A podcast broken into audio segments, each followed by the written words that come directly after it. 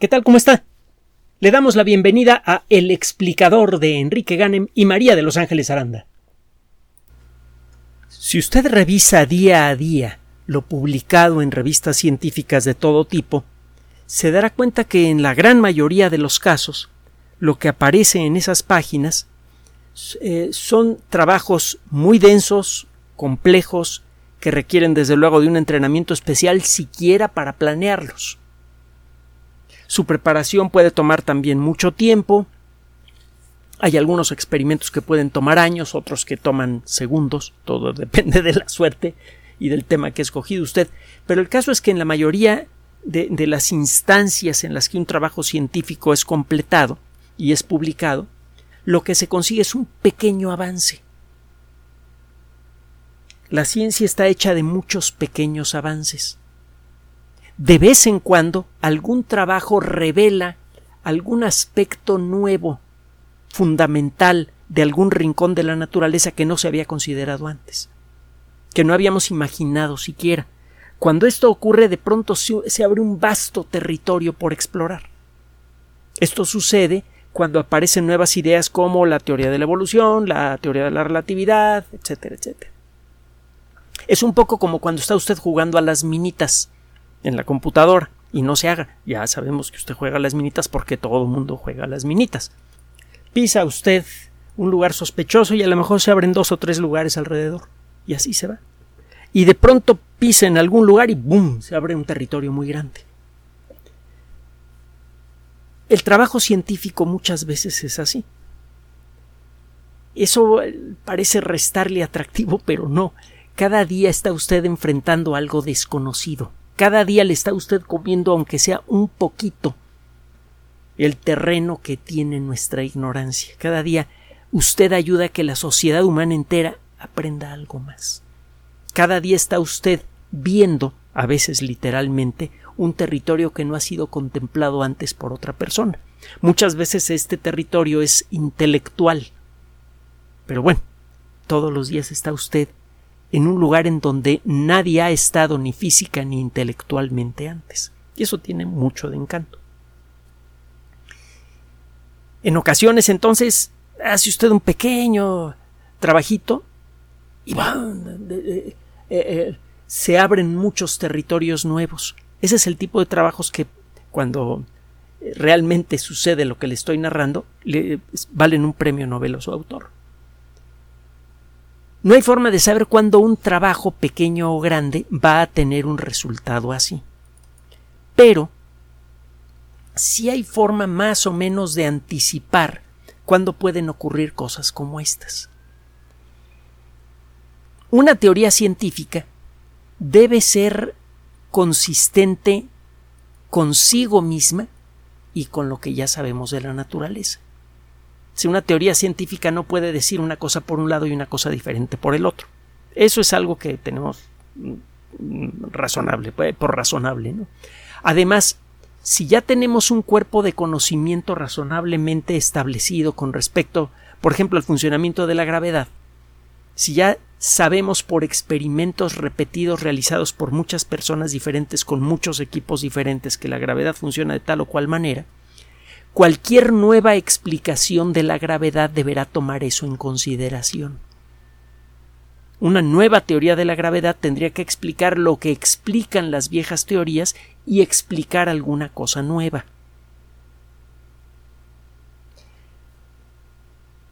Muchas veces, a lo largo de la historia de la ciencia,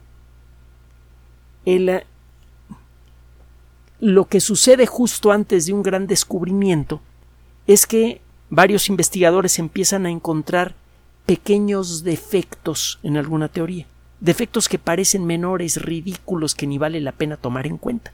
Tiene usted el caso de la gravedad. Si usted calcula la posición que va a tener Saturno dentro de un siglo con la ayuda de la teoría de la gravedad, le va a atinar. Puede usted poner el telescopio apuntado en esa dirección, esperarse 100 años y cuando se asome allí va a estar Saturno. Lo mismo pasa con Júpiter y pasa con casi todos los planetas, menos con Mercurio. Sabemos que la órbita de Mercurio, al igual que la órbita de los demás planetas, no solamente es controlada por el Sol, No es solamente el Sol el que dicta cómo se mueve Mercurio en el sistema solar. La gravedad de la Tierra, la gravedad de la Luna, la de Júpiter, que aunque esté muy lejos, pues es muy grandote, todo eso producen pequeñas afectaciones en el movimiento de Mercurio que son difíciles de calcular porque Júpiter se está moviendo continuamente alrededor del Sol. Además, la órbita misma de Júpiter es afectada por la Tierra, que a su vez es afectada por la órbita de Júpiter. El calcular todas estas perturbaciones es un verdadero relajo, aunque existe una metodología que ya tiene más de un siglo que sirve para considerar esas perturbaciones y eh, ayudar prácticamente a eliminarlas. Entonces sí tenemos herramientas muy buenas que permiten eliminar estas perturbaciones en el cálculo de la órbita de Júpiter, de la Luna, pero no de Mercurio. Cuando usted utiliza toda la teoría de perturbaciones y de la gravedad en Mercurio, siempre hay un error ridículamente pequeño que solamente se puede llegar a detectar como un siglo adelante. Usted predice en dónde va a estar Mercurio dentro de un siglo y eh, la mejor variante de la teoría de, Newton predice que va a estar aquí cuando en realidad Mercurio está acá. La diferencia entre el aquí y el acá es de 50 segundos de arco. 50 segundos de arco es el grosor de un cabello visto a una distancia de más de un metro. Es una, cantidad ridícula, Chihuahua. Y es un error acumulado a lo largo de un siglo. Cuando los astrónomos empezaron a darse cuenta de esto, dijeron, ah, pues mira, la realidad es que debe hacer, debe haber alguna otra cosa más que no hemos descubierto, a lo mejor otro planetita por allí que genera una gravedad que no hemos considerado en las perturbaciones y que está generando este problema. Debe haber algo. Si 50 segundos de arco no son nada. Incluso se llegó a pensar, por ejemplo, que podría existir otro planeta igualito a Mercurio girando a 180 grados en la misma órbita. Es decir, que habría dos planetas que compartirían la misma órbita y siempre estarían uno eh, eh, del otro lado del Sol uno con respecto al otro. Y pues no, después de mucho buscarle por un lado y por el otro, nadie le daba a, cómo explicar ese error basura, ridículo, pero que no se quería quitar, que seguía allí continuamente. Total que para hacerle corta la historia, al cabo de un tiempo, aparece la teoría general de la relatividad, 1916, y a la hora de ponerse a calcular la órbita de Mercurio utilizando la teoría general de la relatividad, resulta que la teoría predecía exactamente este, este pequeño defecto. Entonces, este pequeño error tonto que nadie quería considerar como importante, realmente era el indicio de que la teoría de la gravedad, que es extraordinariamente poderosa, me refiero a la de, a la de Newton, tenía algún, eh, algunas limitantes. Más que errores, tenía limitantes. Hay ámbitos en donde la teoría de la gravedad de Newton no funciona exactamente como uno quisiera. Por ejemplo, en ambientes donde el campo gravitatorio es muy intenso, como el que experimenta Mercurio, que está muy pegado al Sol desde nuestra perspectiva. Bueno, le cuento todo este rollo por lo siguiente. La teoría general de la relatividad se convirtió en la teoría más conmovedora de la historia poco tiempo después de su presentación. Empezó a quedar claro que la teoría de la gravedad de Einstein decían algo muy fundamental sobre la naturaleza del espacio y del tiempo. La de Newton no. La de Newton dice pues existe una fuerza extraña cuya naturaleza no quiero discutir si no propongo una hipótesis que explique de dónde viene esa fuerza, lo que dice Newton, con otras palabras, pero es lo que dice. Nada más digo que hay una fuerza extraña de atracción entre dos objetos que se comporta matemáticamente de tal manera. Punto. Y a partir de allí hace todo el resto del razonamiento eh, sobre la gravedad y funciona de maravilla.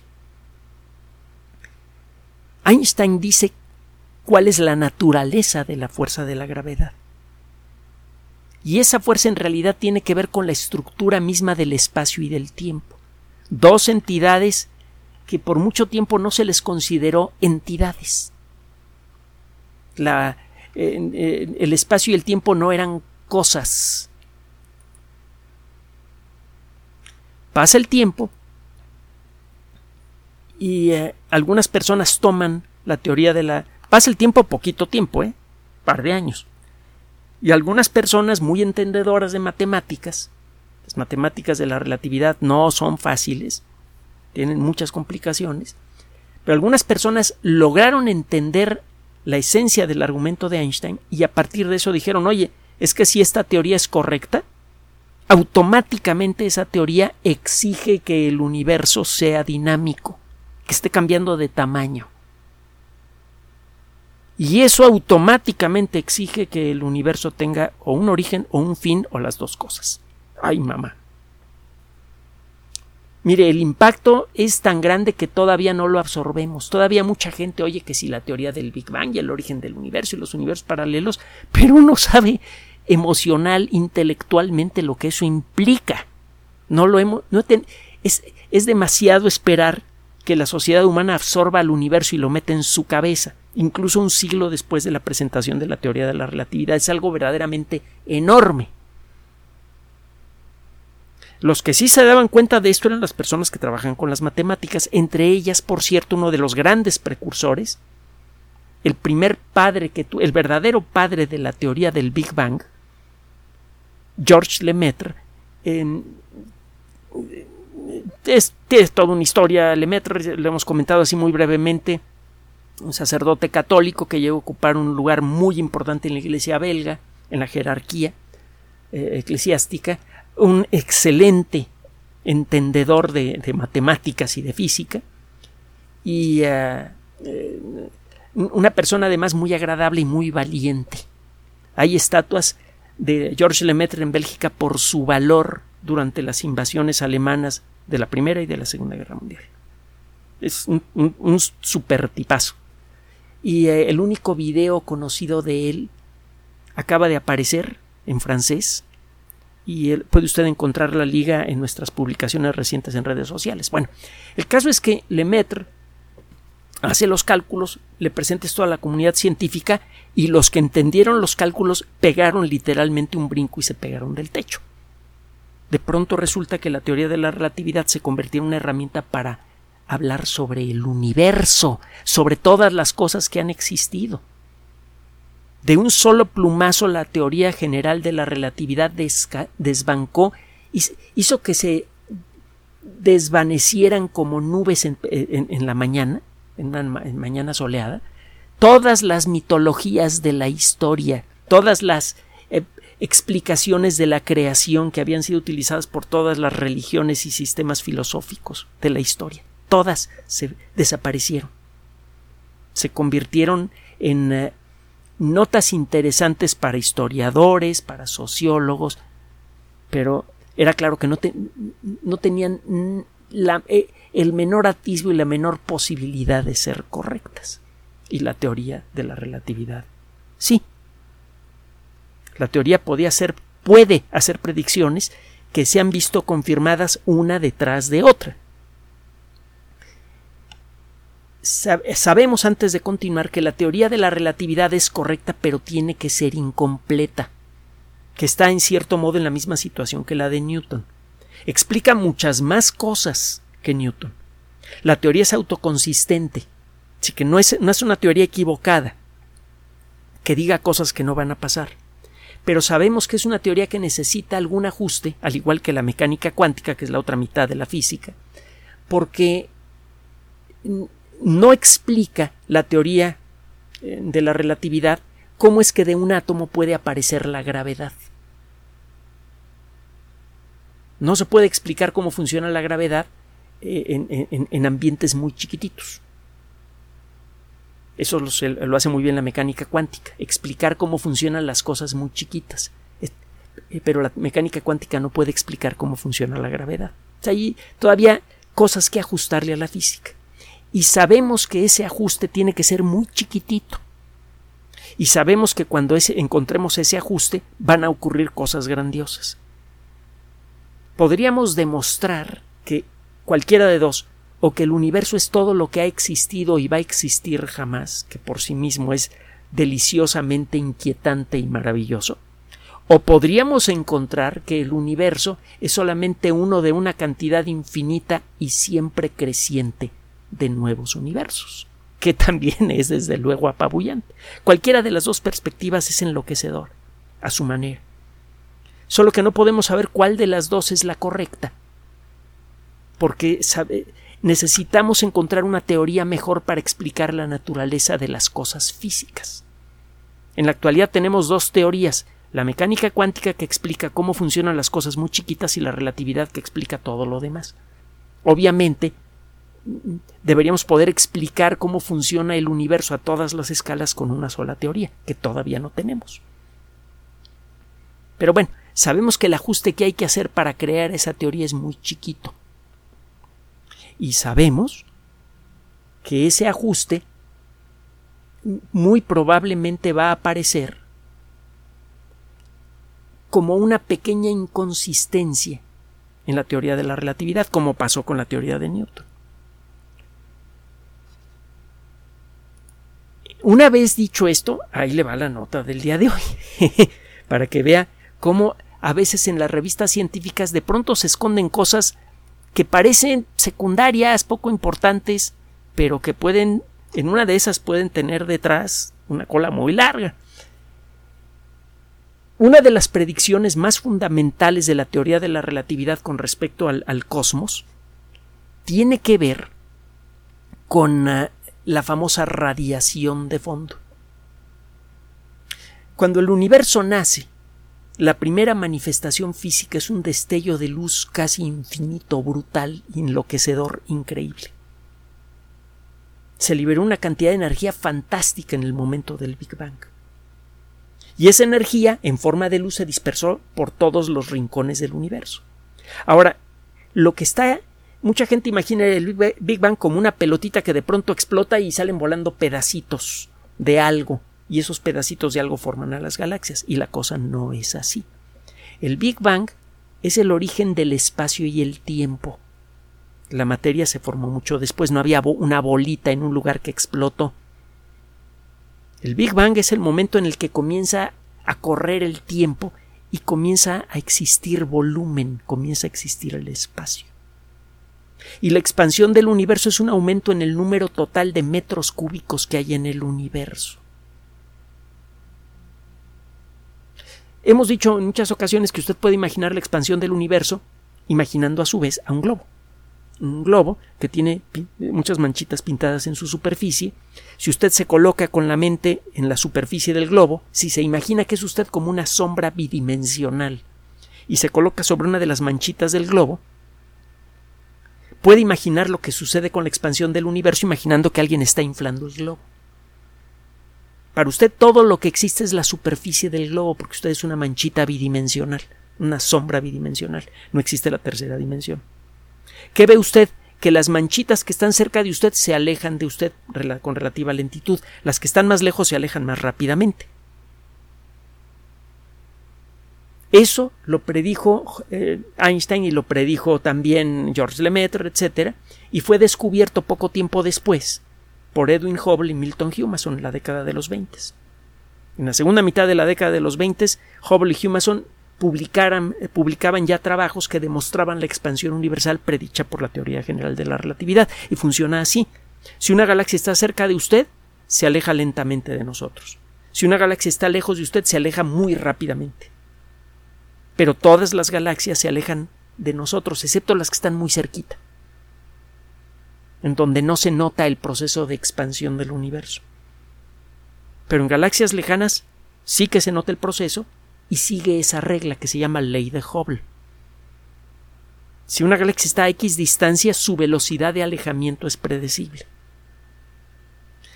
Bueno, cuando comienza la expansión del universo, la energía que acompañó al origen del universo en forma de una cantidad de luz brutal estaba concentrada en un volumen muy chiquito porque el globo estaba desinflado. La cantidad de, de centímetros cuadrados que tenía el globo era muy pequeña y toda esa energía estaba repartida allí. Al irse inflando el globo, al ir creciendo el universo, la energía comenzó a dispersarse en un volumen cada vez mayor. Imagínese que el color del plástico del globo, imagínese un globo de color rojo, cuando el globo está desinfladito y muy apretadito, el, el, globo tiene un color rojo muy subido. Cuando usted lo empieza a inflar, se empieza a estirar el plástico del globo y el color se hace menos intenso. Hay la misma cantidad de moléculas coloridas en el globo, pero ahora se reparten en un volumen mucho mayor. Por eso el color se hace más tenue. Lo mismo pasa con la energía que hay en el universo, solo que en tres dimensiones. Aquí estamos haciendo un símil en dos dimensiones. En el universo tridimensional, que en realidad tiene como cinco dimensiones como mínimo, pero es otro rollo, el, eh, el crecimiento del universo hace que la energía que acompañó al cosmos en su nacimiento se disperse en un volumen cada vez mayor. Eso hace que la temperatura promedio del universo empiece a disminuir.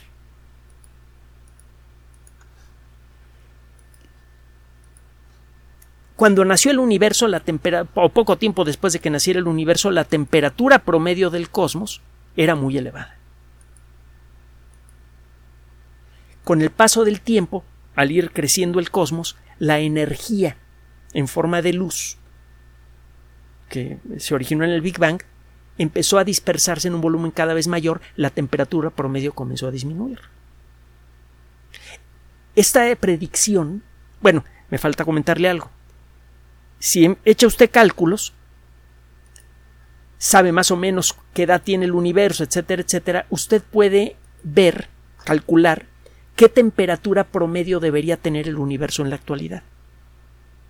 Ese cálculo lo hizo primero George Gamow, un científico que no le prestaba mucha atención a, demasiada atención a los rollos de, prestigio y eh, cometió un error a la hora de hacer el cálculo, su predicción la hizo mal y la persona que le hizo bien se llevó el premio Nobel y le valió sorbete. También predijo que el, ADN debería tener forma de, doble hélice y eh, no se le ocurrió publicar el trabajo de manera más formal y por eso perdió un premio Nobel de biología, bueno, de medicina y fisiología.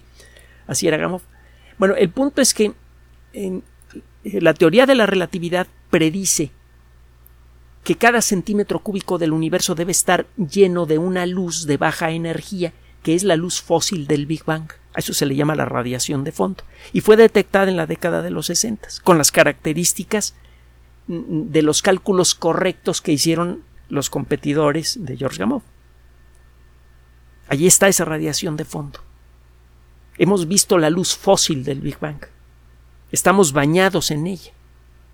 Solo que un trabajo reciente que acaba de ser publicado en la revista Physical Review está revelando un detallito chiquito, chiquito, chiquito, de esos que parecen que no importan, como lo que le decía yo de Mercurio. Lo que encontraron estos investigadores es bueno, le voy a decir más o menos qué fue lo que hicieron y ya luego le digo cómo está el rollo. Cuando usted observa una galaxia lejana, usted ve que esa galaxia se está alejando de usted. ¿Cómo lo sabe? Muy fácil. Simplemente ve hace pasar la luz de la galaxia por un prisma y esa luz eh, mm, eh, se descompone para formar un arco iris y sobre ese arco iris ve usted una cosa que parece un código de barras. Ese código de barras, eh, que es muy peculiar, le dice a usted qué elementos químicos hay en las estrellas de la galaxia que emitió esa luz. Hay un patrón muy, muy peculiar de, rayas oscuras que, que tienen que ver con el hidrógeno. Al hidrógeno le gusta comerse eh, partículas de luz de un cierto tipo de color verde y de un cierto tipo muy peculiar de color rojo, por ejemplo. Entonces, si usted ve un arco iris al que le faltan esos colores especiales, ve rayas oscuras en donde deberían estar esos colores, es porque hay, hay átomos de hidrógeno en la fuente de esa luz que se comió a esos colores particulares. Bueno, sí, efectivamente usted ve la luz de un, del Sol y ve que están esas rayas y ya sabe que en el Sol hay hidrógeno. Si usted apunta su telescopio a una galaxia lejana va a ver ese patrón, pero no lo va a ver en donde debería estar. En lugar de estar en la zona del arco iris en donde debería estar ese patrón, lo ve usted corrido hacia el rojo. Si usted mide la distancia que hay entre el lugar en donde está ese patrón y el lugar en, en donde debería estar, usted obtiene lo que se llama el corrimiento al rojo. Ese numerito lo pone en una formulita que tiene que ver con el trabajo de Hubble y con eso puede calcular la velocidad con la que se está alejando la galaxia de usted. y eso a su vez le sirve para estimar la distancia a la que se encuentra esa galaxia. Es decir, cuánto tiempo viajó esa luz para llegar hasta usted, que es más preciso. Otro día le digo cuál es la diferencia entre una cosa y otra. Pero usted puede calcular cuánto tiempo viajó esa, qué tan vieja es esa luz que está usted observando, simplemente viendo qué tan rápidamente se está alejando una galaxia de usted.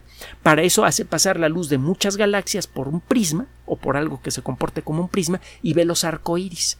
Ahora, cuando ve usted los arcoíris o espectros de, una, de, galaxias lejanas, siempre ve usted un montón de rayas oscuras que están muy pegadas una con otra. Esto sugiere que hay muchas nubes de gas de hidrógeno en el camino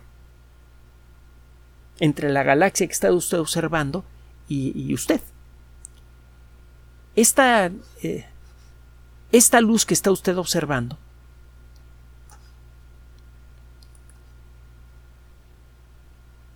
tuvo que pasar a través de varias nubes de gas de hidrógeno que por estar a distintas distancias de nosotros se alejan a distintas velocidades de nosotros. La primera nube, la que está más pegada a la galaxia, que se aleja muy rápidamente de, de, usted, es una nube de gas que también se aleja de usted un poco más lentamente. Cuando la luz de esa galaxia remota pasa por allí, el hidrógeno se come a los colores de esa luz y el alejamiento de esa nube de gas hace que el, corrimiento al rojo sea un poquito. Bueno, déjame explicárselo de otra manera. Hay un montón de nubes de hidrógeno entre la galaxia que está usted observando y usted. Eso le genera a usted una serie de rayitas muy pegadas, de rayitas oscuras muy pegadas, un patrón muy peculiar. Se llama el bosque el, bosque de líneas o el eh, bosque eh, Lyman. L-Y-M-A-N. Otro día le explico de dónde viene el término. El caso es que cuando usted observa una galaxia, no solamente puede obtener información de a qué velocidad se aleja y a qué distancia está la galaxia que está usted observando, sino que puede usted hacer lo mismo de las nubes de gas que hay, de gas transparente que hay entre esa galaxia y nosotros aunque el aire, ese gas sea transparente, al pasar la luz por allí, se eh, desaparecen algunos colores que son comidos por el hidrógeno que hay en esas nubes. A partir de eso, y es un cálculo bastante complejo, estos investigadores que acaban de presentar su trabajo en la revista Physical Review, que es de lo mejorcito que hay en el mundo de la física, estiman que pueden calcular la temperatura que ha tenido el universo en distintas etapas de su historia. Las nubes de gas, eh, las nubes de gas frío, están a la misma temperatura que el promedio del universo. Entonces, si usted puede estimar la temperatura de las nubes de gas que están aquí pegaditas a nosotros y las que están un poco más lejos y de las que están eh, más lejos y más lejos y más lejos, usted puede obtener una perspectiva bastante completa de cómo ha ido cambiando la temperatura del universo a lo largo de la historia. Y lo que encontraron estos investigadores después de hacer sus observaciones y sus cálculos es que casi con seguridad el universo es en promedio un poquito más caliente que lo que exige la teoría de la relatividad. Probablemente eh, eh, los cálculos que se basan en la relatividad y que sirven para estimar la temperatura general del universo tienen un pequeño error. Chiquitito, como el de Mercurio. Este error es suficiente, si es que resulta ser real, como para de veras em, empezar a inquietar a los, eh, a los astrónomos y a los físicos. Porque la teoría general de la relatividad normalmente le atina exactamente con absoluta precisión a sus predicciones. Y en este caso la teoría de la relatividad parece equivocarse un poquitito, una cosita de veras, de veras de nada, que da la impresión que se podría eh, desconsiderar.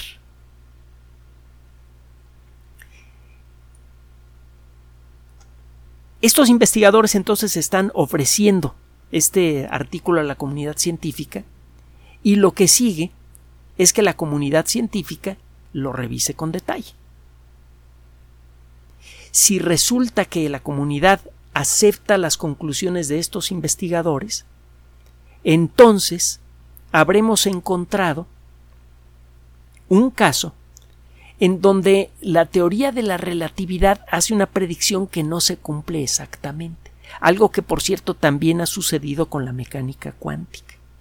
Y eso es oro molido para los científicos que trabajan con estas disciplinas. Porque entonces tienen que decir, a ver, ¿qué tendría yo que hacerle a la relatividad para poder corregir la base de la teoría de la relatividad de manera que la nueva versión de la relatividad explique lo que ya ha podido explicar antes y que además pueda explicar esta pequeña diferencia.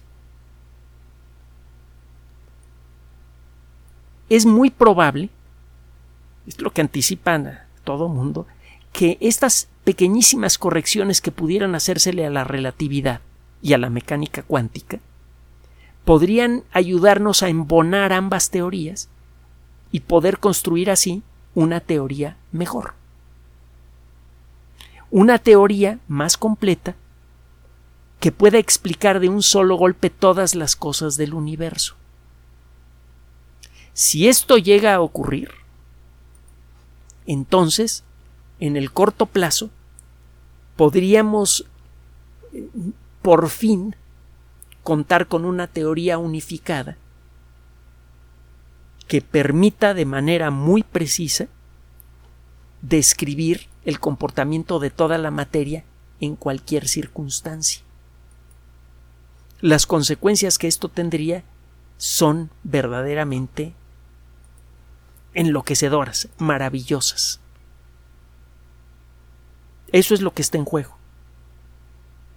Hay un, una pequeñísima diferencia entre lo que predice la relatividad y lo que realmente se observa con un elemento muy fundamental, que es la energía total que hay en el universo. Si el universo es un poquito más caliente de lo, de, lo que se esperaba, aunque sea una cantidad ridícula, aunque sea una, una milésima de grado centígrado por encima de lo que, de, de lo que predice la teoría, entonces la cantidad de energía necesaria para que suba en una milésima de grado centígrado este centímetro cúbico de espacio es nada pero la cantidad de centímetros cúbicos que hay en el universo es brutal. La diferencia entre la energía calculada durante el origen del universo y la que realmente se generó sería vastísima. Esta pequeñísima diferencia se traduce en una diferencia muy importante en la forma en la que sucedió el Big Bang.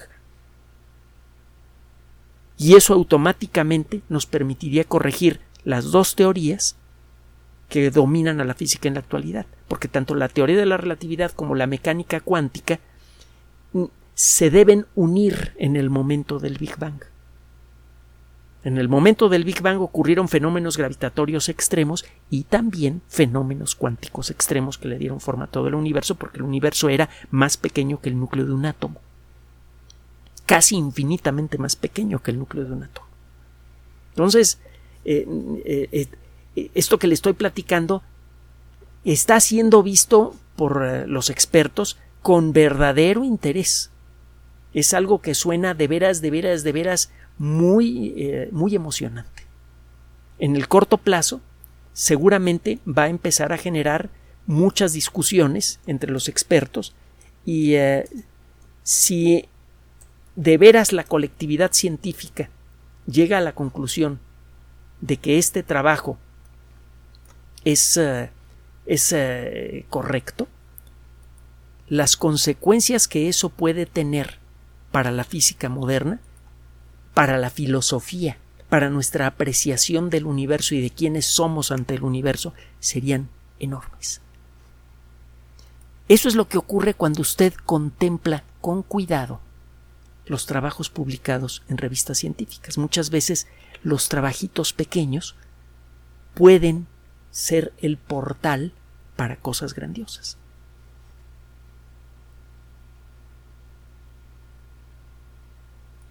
Gracias por su atención. Además de nuestro sitio electrónico www.alexplicador.net, por sugerencia suya tenemos abierto un espacio en Patreon, el explicador Enrique Ganem, y en PayPal, el explicador patrocinio por los que gracias a su apoyo sostenemos este espacio. Puede usted descargar gratuitamente estos audios en formato MP3 en Spotify y en iTunes como El Explicador sitio oficial y en SoundCloud como El Explicador y con formato de video en YouTube en El Explicador sitio oficial. Recuerde nuestras redes sociales de siempre, Twitter Enrique-Ganem y en Facebook Enrique Ganem sitio oficial, El Explicador y los grupos que usted ya conoce.